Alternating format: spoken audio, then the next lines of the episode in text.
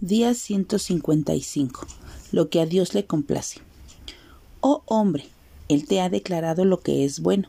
¿Y qué pide Jehová de ti? Solamente hacer justicia y amar misericordia y humillarte ante tu Dios. Miqueas 6:8.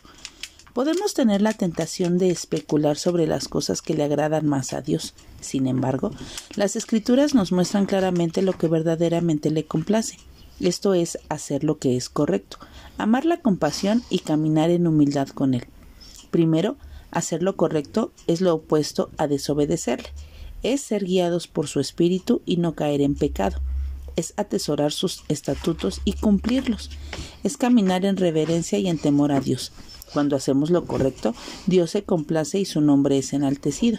Segundo, ser compasivo es identificarnos con aquellos que sufren y están en necesidad es la virtud humana que repercute en nuestra condición de conectarnos con otros cuando conocemos sus luchas y ponemos y nos ponemos en sus propios zapatos.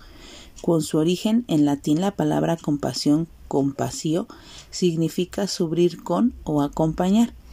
Es la capacidad de reconocer el sufrimiento y sentirse impulsado a aliviarlo tanto a uno mismo como a los demás.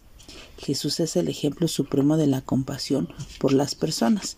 Finalmente, caminar en humildad es reconocer que somos criaturas de Dios y que Él nos ha formado, es andar bajo la autoridad y vivir conscientes de su protección y presencia en nuestras vidas, es reconocer que lo que somos y lo que tenemos es por su gracia, es lo opuesto a ser autosuficientes, es reconocer que lo necesitamos cada día, cada hora y cada instante.